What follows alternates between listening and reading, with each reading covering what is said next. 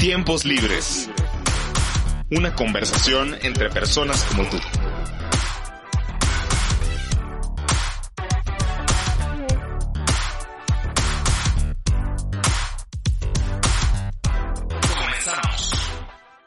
Bienvenidas y bienvenidos a Tiempos Libres, su podcast preferido de análisis económico y político. Muchísimas gracias por estarnos escuchando el día de hoy, donde quiera que estén.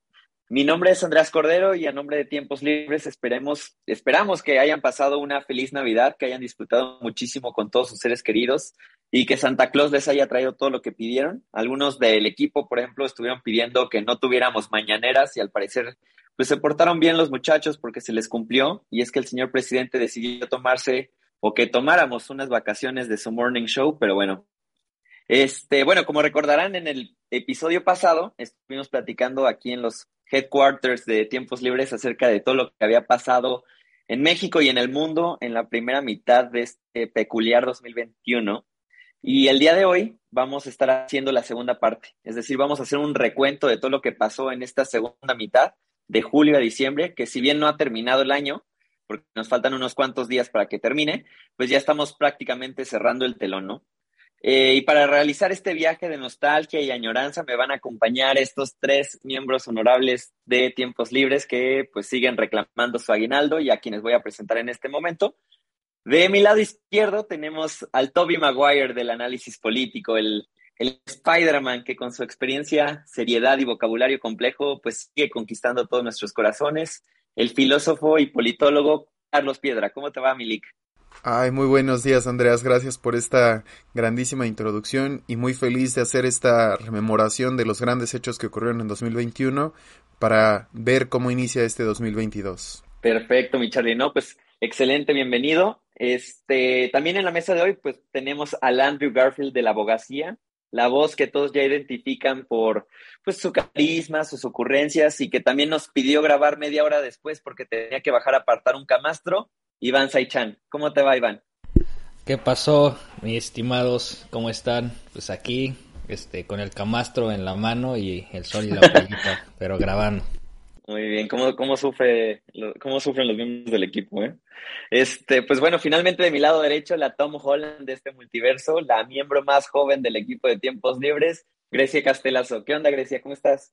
Hola chicos, hola a todos. Muchas gracias por este espacio en el último episodio del 2021, en el que vamos a poder recontar lo que sucedió en el segundo semestre del 2021, que bueno, bastantes cosas buenas y malas pasaron. Y creo que lo que más me emociona es que vamos a poder tocar temas que no alcanzamos a cubrir en los episodios convencionales del programa, así que bueno, listísima para comenzar. Pues muchas gracias por estar eh, todos en la mesa el día de hoy, que como les dije estaremos haciendo un recuento de todo lo que ha pasado en esta segunda mitad del año y qué les parece si arrancamos. ¿Quién quiere empezarnos a comentar qué pasó en julio de este 2021? Pues como la vez pasada, estimado, voy a empezar este, a narrar qué es lo que ha venido pasando en este año. Eh, pues como recordamos nos quedamos en julio y en julio de este año pues hubo muchos eh, acontecimientos importantes pero creo que el más relevante y que también hicimos un episodio de eso especial pues son las protestas en Cuba estas protestas masivas que empezaron después de más de cuatro décadas no que no había movimientos sociales de, protesta eh, en la isla caribeña y todo esto, ¿por qué? Pues porque digamos ya han llegado a niveles insostenibles, ¿no? De, desigualdad, de hambre, de, falta de, medicamentos y que pues como en México estos problemas se fueron agravando por la pandemia del COVID-19. Recordemos que pues, tuvimos la oportunidad de entrevistar a un estudiante y activista político, a este Fernando, que nos comentaba que que básicamente, pues sí, o sea, el régimen cubano ya no sirve, ya, ya no da para tener una, una vida digna, eh, eh, digamos la productividad, ¿no? De ciertos eh, alimentos y medicinas tampoco ya no da, el tipo de cambio igual que, que, está por las nubes, hay una escasez de, de dólares, y pues hemos visto que a lo largo de estos meses, pues el régimen cubano reprimió las, las libertades, ¿no? De protesta, este veíamos que inclusive nos tocó que, cancelaran el internet, ¿no? Así que estábamos teniendo igual grabando el podcast y de la nada Fernando desapareció y fue como de que qué onda. Y ya después nos explicó que le habían tumbado eh, el internet, ¿no? Porque justamente estaba teniendo señales con el exterior, entonces nosotros nos pusimos a pensar, no puede ser que inclusive ni grabar un podcast puedas, ¿no? Para expresar tu opinión. Y pues justamente creo que nos ayuda a, a recordar y a reflexionar de por qué es importante, este, digamos, defender nuestra democracia, nuestro derecho a decir las cosas que opinamos, que queremos, qué es lo que no nos disgusta, ¿no? Y también pues nuestro derecho a estar criticando al gobierno cuando pues no está garantizando ni lo más mínimo. Entonces creo que eso nos dejó Julio y este y pues no sé, la verdad es que hay que seguir apoyando este tipo de movimientos sociales y no dejemos que la libertad se desvanezca. Así es, muy lamentable lo que sucede en Cuba y la represión exacerbada que se ha mostrado a las protestas que van con el grito de patria y vida. Desgraciadamente el mes de agosto no fue la excepción en materia de derechos humanos y este mes se vio marcado por el retroceso de los derechos de las mujeres y niñas en Oriente Medio. Recordemos que el 30 de agosto el ejército estadounidense decidió retirarse de Afganistán con el fin de poner fin a una ocupación de dos décadas con grandes costes humanos y financieros pero dejando al país en manos de los talibanes. Este nuevo régimen se ha empeñado en imponer restricciones a las mujeres y a periodistas independientes y a crear una nueva y dura realidad para las mujeres y niñas afganas en las escuelas dirigidas por los talibanes. Es probable que el gobierno de Afganistán restrinja de manera permanente la educación y las libertades que mujeres y niñas habían ganado y gozado de a través de estas décadas. Y tras haber retomado el poder el 15 de agosto, los talibanes volvieron a arrasar en Kabul y ya han pronunciado que impondrán su nueva interpretación severa y conservadora de la Sharia que ha sido caracterizada por la violación profunda a los derechos humanos de las mujeres. Y pues bueno, Carlos Piedra, ¿qué, ¿qué, nos puedes decir sobre septiembre, mes patrio? Pues muchas gracias, Andreas. Y la verdad es que septiembre fue un mes muy interesante, sobre todo por un fenómeno que ocurre cada tres años en México, que fue la integración de la sexuagésima quinta legislatura del Congreso de la Unión. Y déjame hacer un breve análisis de cuáles son los principales riesgos que enfrenta esta legislatura para los próximos años, hasta el 2024. Y lo primero que noto con esta nueva legislatura que se integró es que se erosionaron los contrapesos que existen del poder legislativo al poder ejecutivo. Aparte de que hay una amplia mayoría de Morena en ambas cámaras, sobre todo la de diputados, que merma la deliberación, como ya se vio sobre todo en, en, la discusión del presupuesto de egresos de la Federación.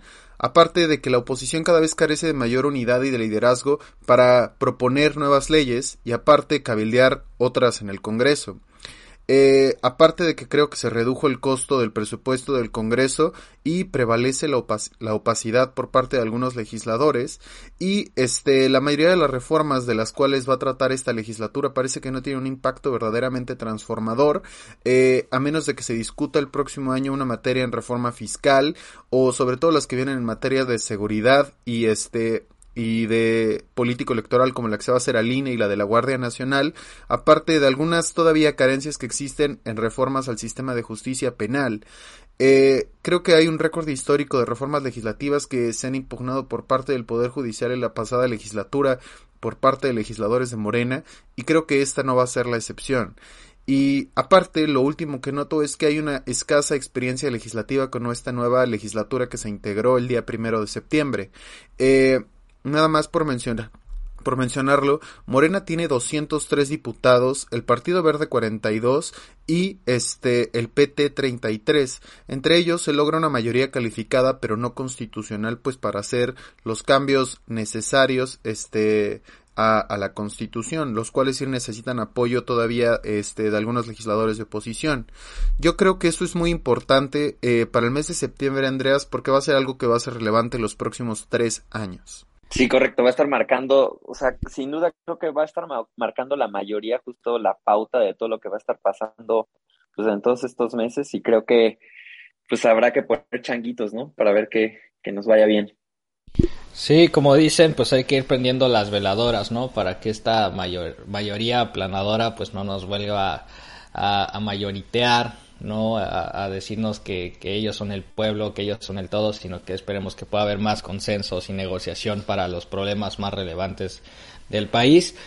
Pero bueno, llegó octubre, llegó el festival de terror a Six Flags, eh, llegó el Halloween, llegó nuestro disfraz de, de, Chucky, ¿no? De la casa de papel, eh, digamos, pues todos pidiendo la calaverita, eh, parecía que, que, la pandemia ya, ya se estaba acabando. Pero también pues llegaron unos sucesos muy importantes como esto, con lo que mencionaba Piedra, de, de los contrapesos y también de, de, de la Cámara de Diputados, ¿no? digamos que si bien Morena y sus aliados siguen teniendo este muchísimos diputados, ¿no? Como es el caso para aprobar leyes, ya no tiene la mayoría suficiente para aprobar reformas constitucionales y en cierto sentido pues ahí se, generó esta tensión que digamos con la este, iniciativa para reformar el sistema eléctrico nacional.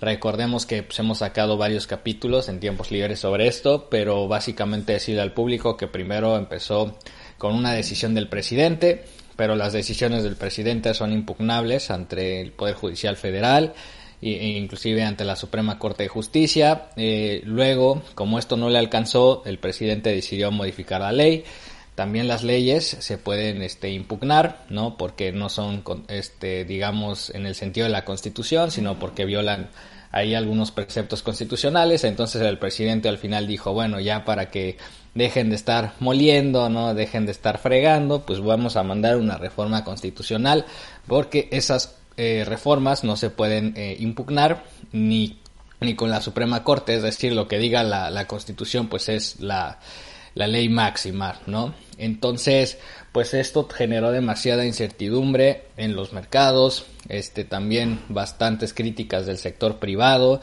porque pues básicamente les están quitando, eh, pues digamos, sus inversiones, ¿no? Es una expropiación indirecta porque pues toda la lana que han ido metiendo pues básicamente es como el Estado dice bueno pues ahora tu mercado tu, la, la oferta de electricidad y de energía eléctrica que tú estás dando, pues tiene que pasar a la Comisión Federal de Electricidad y eso pues también generó muchísimo ruido en Estados Unidos, eh, bastantes senadores y, y, representantes que son como los diputados pero en Estados Unidos pues empezaron a quejar, inclusive también varios empresarios empezaron a, generar ruido de que se estaba violando el TEMEC.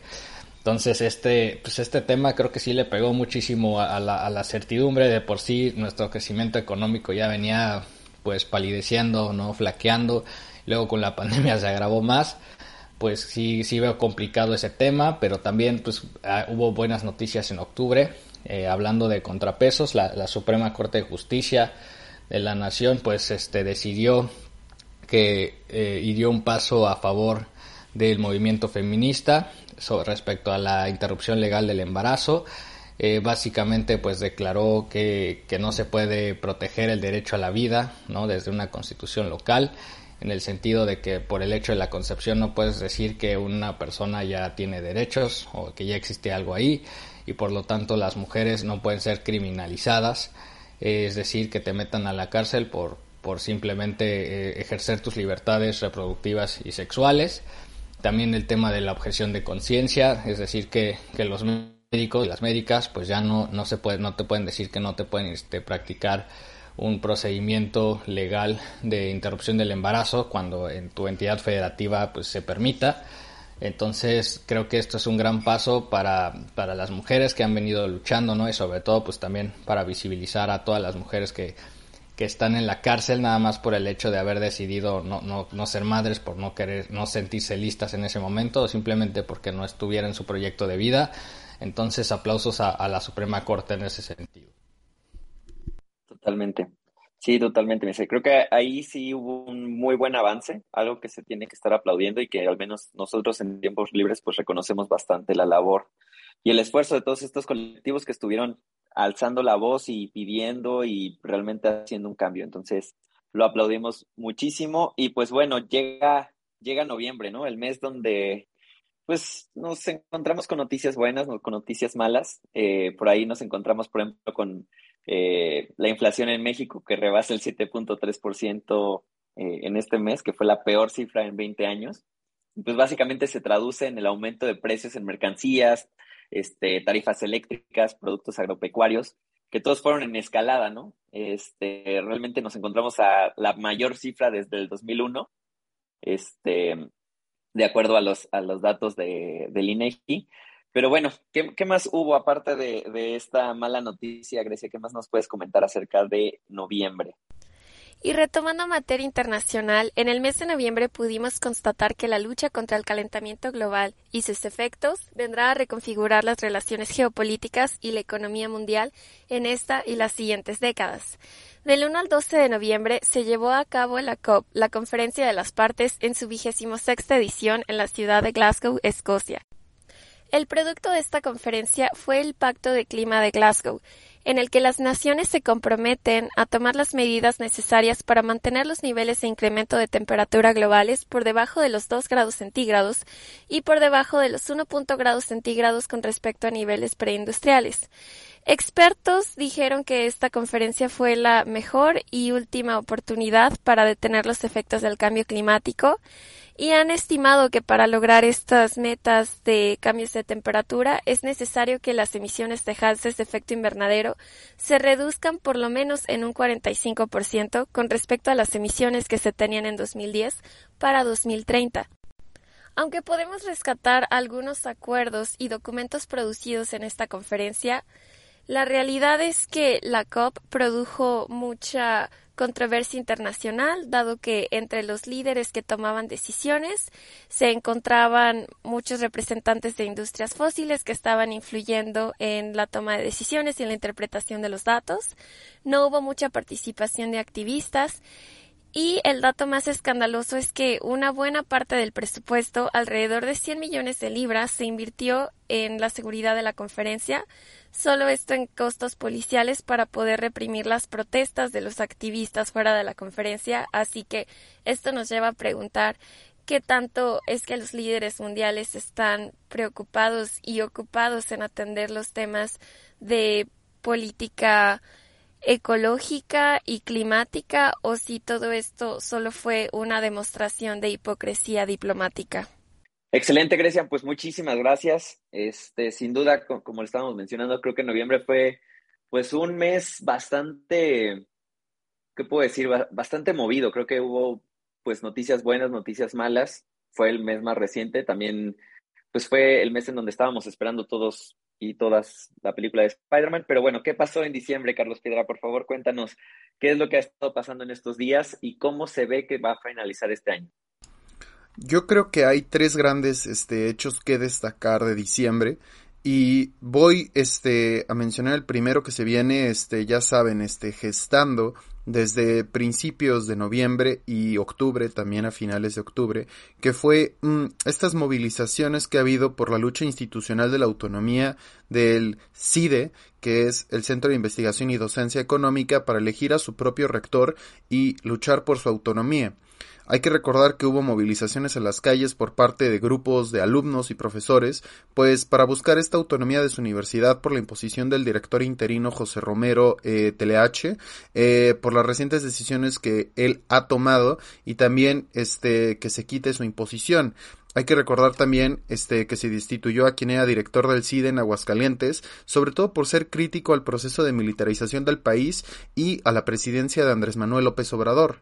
Yo creo que hay que seguir en la mira de qué va a ocurrir con el CIDE para el 2022, porque hasta el día de hoy sigue habiendo movilizaciones por parte de alumnos y del gobierno para ver qué va a ocurrir con ello.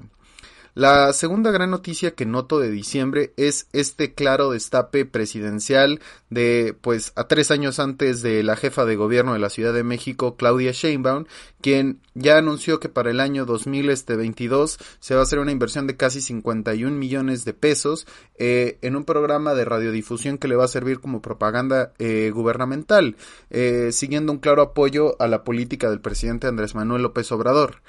Y finalmente yo creo que lo más importante que pasó en diciembre y vamos a tener que seguir con una agenda puntual en el año 2022 es el ataque constante que se está haciendo a la autoridad electoral por parte del presidente Andrés Manuel López Obrador. A nada más para dejar qué ocurre este 25 y 26 de diciembre, eh, se levanta una denuncia penal por parte del presidente de la Cámara de Diputados.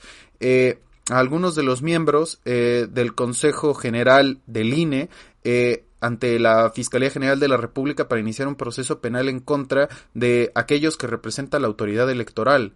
Eh, creo que es importante también hacer una revisión de este fallo que dio la Suprema Corte de Justicia de la Nación, donde se dio una suspensión en contra del INE, donde se buscan proteger algunos derechos políticos, pero en realidad se está restringiendo ese derecho a abortar, porque con poco dinero no se puede hacer la instalación de muchísimas casillas, como ya lo ha expresado el consejero presidente del INE, Lorenzo Córdoba. Creo que lo más importante de resaltar es que el argumento de la autoridad electoral ha sido que no se puede hacer la consulta que cuesta tres mil millones ochocientos treinta millones de pesos que se podrían destinar a cualquier otra cosa como la compra de medicamentos o el combate a la pandemia con la aparición de esta nueva variante, la Omicron, y que el presidente está usando con fines meramente propagandísticos. Eh, Lorenzo Córdoba ha expresado que el dinero se va a gastar específicamente porque hay campañas de difusión, contrataciones, operaciones en campo, monitoreos de propaganda y encuestas, instalaciones, impresiones, eh, atención a visitantes extranjeros y apoyos administrativos que lo hacen verdaderamente caro y es un ejercicio innecesario para una democracia que no está pidiendo que el presidente se vaya. Creo que esto hay que seguirlo el, en 2022 porque puede poner en riesgo los principios de democracia que conocemos en México. Y este es el resumen de diciembre, Andreas. Sí, sin duda hay que estar eh, monitoreando ¿no? el tema del CIDE. Sabemos que aquí los apoyamos muchísimo. Sabemos que fue una imposición y pues venga que, todavía pues, los estudiantes del CIDE siguen acampando afuera defendiendo su, su, institución educativa. Y pues esto del INE pues sí es una vergüenza o sea de que estén amedrentando e intimidando con denuncias penales eh, francamente infundadas no o sea nada más por sus decisiones ya se les está amenazando de que los quieren meter a la cárcel o los quieren enjuiciar políticamente para separarlos de sus cargos creo que, que no, no, no es la forma y nada más denota pues los aires que estamos viviendo de, de, autoritarismo, ¿no? De que si no se sigue la línea de Palacio Nacional, pues se va a hacer lo que sea para sacarte de la jugada. No, y hay que es súper interesante ver la suspensión que dio la Suprema Corte de Justicia de la Nación y sobre todo la posición de dos ministras que llegaron en esta nueva administración, la de Yasmín Esquivel y la de Margarita Ríos Farjat, porque gracias a ella fue que se promovió este fallo que restringe los derechos a votar eh, y se realice esta revocación que es una ratificación con el poco dinero que se le asignó al INE. Es decir, cómo las personas tienen que seguir ideológicamente lo que dice el Poder Ejecutivo para que sigan presentes en la escena pública. Sí, sin duda es creo que un espectáculo publicitario bastante caro el que nos está saliendo este todo esto de la revocación de mandato. Hay que estarle echando el ojo, creo que el 2022 pues viene bastante interesante nada más como para saber cómo va a estar la democracia en México. Y pues Fernández de Ceballos vi que, estaba, que había puesto en un tuit, ¿no? O sea, que, que realmente Andrés Manuel aquí busca regodearse en su narcisismo. Entonces, pues veamos qué nos dice el 2022. Esperemos que pues todo salga de la mejor manera, porque pues al final eso es lo que queremos todas y todos, ¿no? Independientemente de los colores, independientemente de las posturas, queremos que a México le vaya bien, porque si al presidente le va bien, al país le va bien. Entonces, pues veamos qué pasa creo que pues hicimos un recuento bastante interesante. No sé si alguien quiere agregar algo o ya le damos eh, finalización a este episodio. Pues antes de que le des cranky, yo nada más desearles un feliz año nuevo, que se les cumplan muchísimas eh, de sus metas, de sus objetivos, que esté lleno de salud y amor y muchísimas gracias por acompañarnos este año complicado, pero no, no, no dejó de ser enriquecedor y con muchas lecciones que fue el 2021 y les mando un abrazote a todas y a todos. Yo igualmente quiero aprovechar para despedirme de nuestra audiencia por seguirnos este año y recordar que aunque se sabe que va a haber algunos retos en el año 2022 como la continuación de la variante Omicron o retos políticos y económicos como la inflación y el tema de la ratificación de mandato, pues seguir atentos a lo que ocurre en la escena pública y no bajar la guardia ante nada. Y pues muy feliz año y gracias Andreas. Así es, tuvimos un 2021 bastante movido tanto en agenda nacional e internacional, todo esto en el marco de la pandemia por el coronavirus. Yo creo que mis deseos para este año básicamente son tres. Uno es que se le pueda poner fin a esta pandemia del COVID-19. Dos, que las naciones puedan acatar el pacto de Glasgow para que podamos alcanzar nuestras metas contra el cambio climático. Y tres, que la, la, democracia en México permanezca sólida a pesar de los cambios de la cuarta transformación. Como ya queremos irnos a brindar, pues vamos a terminar este programa. Cuídense mucho, usen cubrebocas, festejen responsablemente y pues nada, besos y abrazos. Bye bye. Esto fue Tiempos Libres. Gracias.